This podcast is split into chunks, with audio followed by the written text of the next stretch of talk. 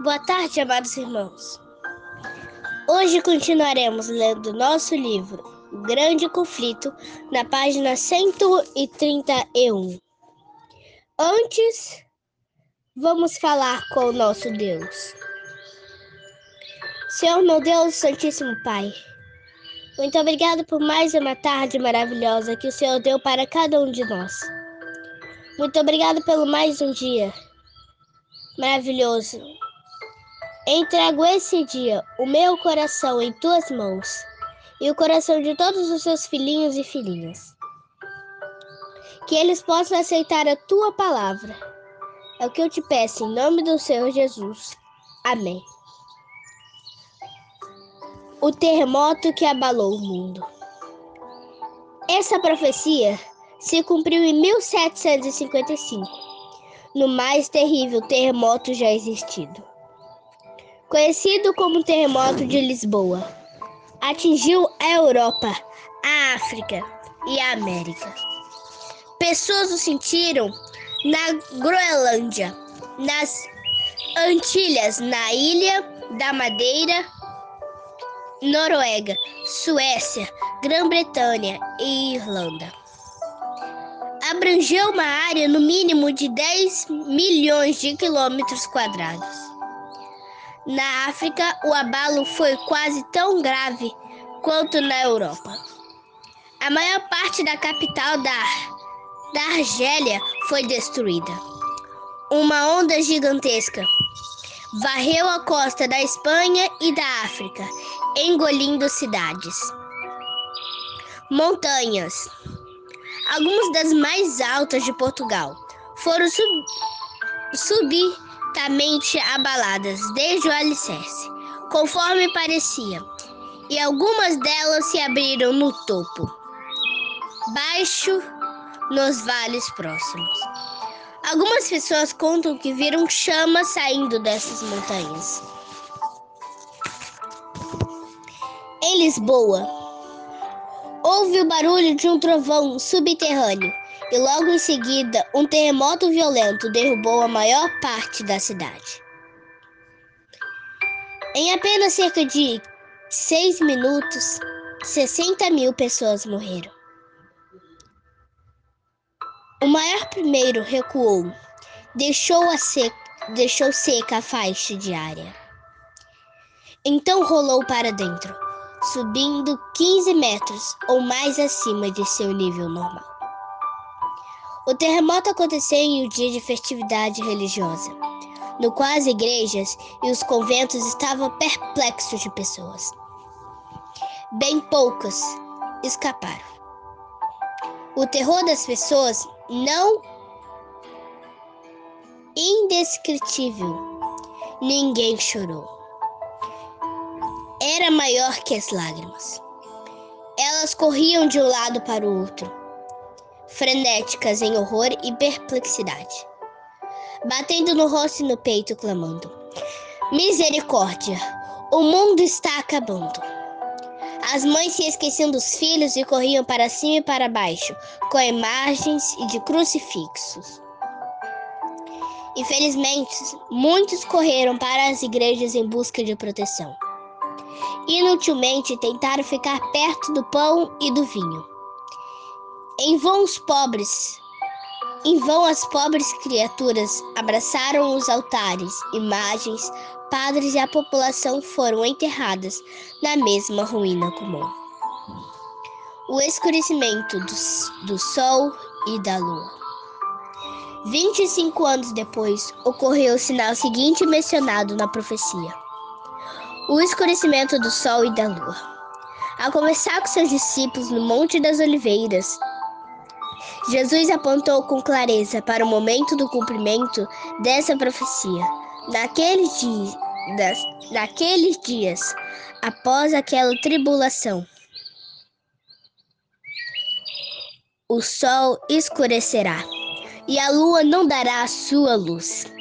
Marcos 13, 24. Os 1260 dias ou anos terminaram em 1798.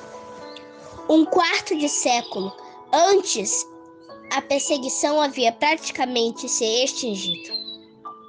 Após essa perseguição, o sol escureceria. Em 19 de maio de 1780, essa profecia se cumpriu. Uma testemunha de Massachusetts descreveu o acontecimento, o acontecimento da seguinte maneira: uma, uma nuvem negra e densa se espalhou por todo o céu, com exceção de uma pequena borda no horizonte, e ficou escuro, com, como normalmente acontece às nove horas de uma noite de verão. Temor, ansiedade e pavor aos poucos encheram a mente das pessoas. As mulheres ficaram às portas, encarando a paisagem escura. Os homens voltaram do trabalho nos campos. O carpinteiro deixou suas ferramentas, o ferreiro sua oficina e o comerciante seu balcão. As escolas dispensaram os alunos e as crianças correram com medo para casa. Viajantes pediram abrigo na fazenda mais próxima. O que vem em seguida era a pergunta em cada lábio e coração.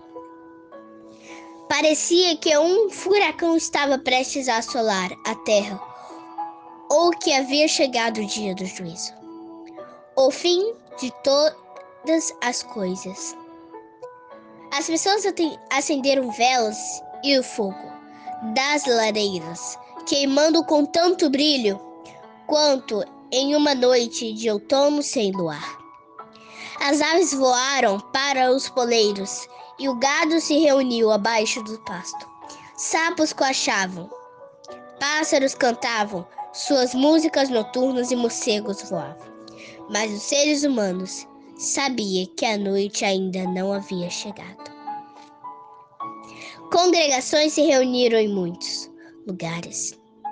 Os textos dos sermões, improvisados em todos os lugares, eram aqueles que apareciam mostrar que as trevas eram o cumprimento de uma profecia bíblica. A escuridão alcançou densidade máxima pouco depois de 11 horas da manhã. Na maior parte do país ficou tão escuro durante o dia que as pessoas não sabiam dizer que horas eram olhando em relógio de parede ou de pulso. Não conseguiam comer nem fazer as tarefas domésticas sem a luz de velas. Lua como sangue. Quando a noite chegou, sua escuridão foi tão estranha e aterrorizante quanto as trevas do dia. Embora fosse quase lua cheia, nenhum objeto ficasse visível sem o auxílio de luz artificial. Quando as pessoas viam essas luzes nas casas vizinhas e em outros lugares à distância, era como se estivessem completando uma espécie de escuridão extrema que parecia não deixar passar claridade quase nenhuma. Se todos os corpos celestes do universo tivessem sido envoltos em cortinas espessas que não deixam a luz passar ou se extinguido por completo, as trevas não teriam sido mais completas. Quando passou de meia-noite, a escuridão desapareceu e a lua, ao ficar visível pela primeira vez, tinha a aparência de sangue. 19 de maio de 1780 entrou para a história como dia escuro. Desde os tempos de Moisés não foi registrado nenhuma escuridão semelhante. Semelhante em densidade extensa e duração. A inscrição das testemunhas ecoa as palavras do profeta Joel registradas 2.500 anos antes. O sol se tornará em trevas e a lua em sangue antes que venha o grande e temível dia do Senhor. Jeremias 2:31 Cristo disse: Quando começarem a acontecer essas coisas, Levante-se e erga a cabeça, porque estará próximo a redenção de vocês. Ele mostrou a seus seguidores as árvores em flor da primavera. Quando elas brotam, vocês mesmos percebem sabem que o verão está próximo. Assim também, quando virem estas coisas acontecendo, saibam que o reino de Deus está próximo. Lucas 21, 28, 30 e 31. Na igreja, porém, o amor por Cristo é a fé em sua vinda. Haviam se esfriado. Aqueles que afirmavam ser o povo de Deus estavam cegos para as instruções do Salvador acerca dos sinais de seu aparecimento. Negligenciaram a doutrina do segundo advento até ela ser, em grande medida, ignorada e esquecida, em especial nos Estados Unidos. A devoção desgastante por ganhar dinheiro, a corrida em busca de popularidade e poder levaram o povo a adiar para um futuro bem distante o dia solene no qual o mundo conforme o conhecemos irá passar. O Salvador predisse a condição espiritual desprezível dos crentes que predominaria poucos antes do seu segundo advento. O conselho de Cristo para que vivesse neste tempo foi: tenha cuidado, para não sobrecarregar o coração de vocês dele libertinagem, bebedeira e ansiedade da vida. E aquele dia venha sobre vocês inesperadamente. Estejam sempre atentos e ocorrem para que vocês possam escapar de tudo o que está para acontecer e estar em pé diante do Filho do Homem. Lucas 21, 34 36.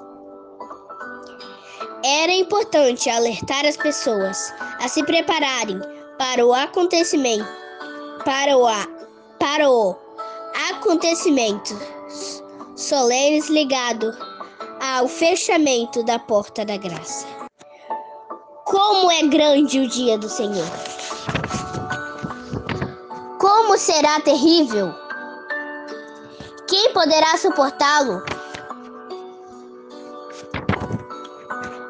Jeremias 2:11 Quem será capaz de permanecer de pé quando vier aquele que tem olhos tão puros que não suportam ver o mal e não podem tolerar a maldade? A maldade.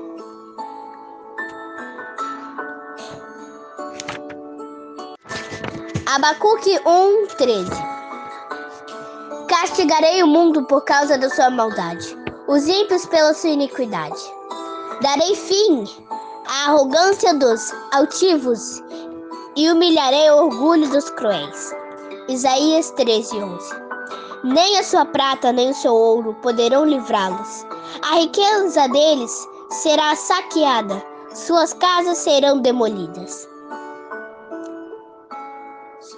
Sofonias 1, 18, 13. Amados irmãos, que o Senhor possa abençoar cada um de vocês. Amanhã continuaremos lendo nosso livro, O Grande Conflito.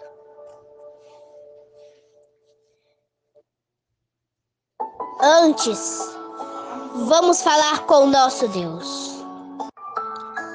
Senhor Deus, Criador dos céus e da terra, muito obrigada pelo mais um dia que se passou, pelo mais uma manhã que se passou. Muito obrigada pela essa tarde, maravilhosa e abençoada nas mãos de Deus. Muito obrigada por mais uma leitura maravilhosa.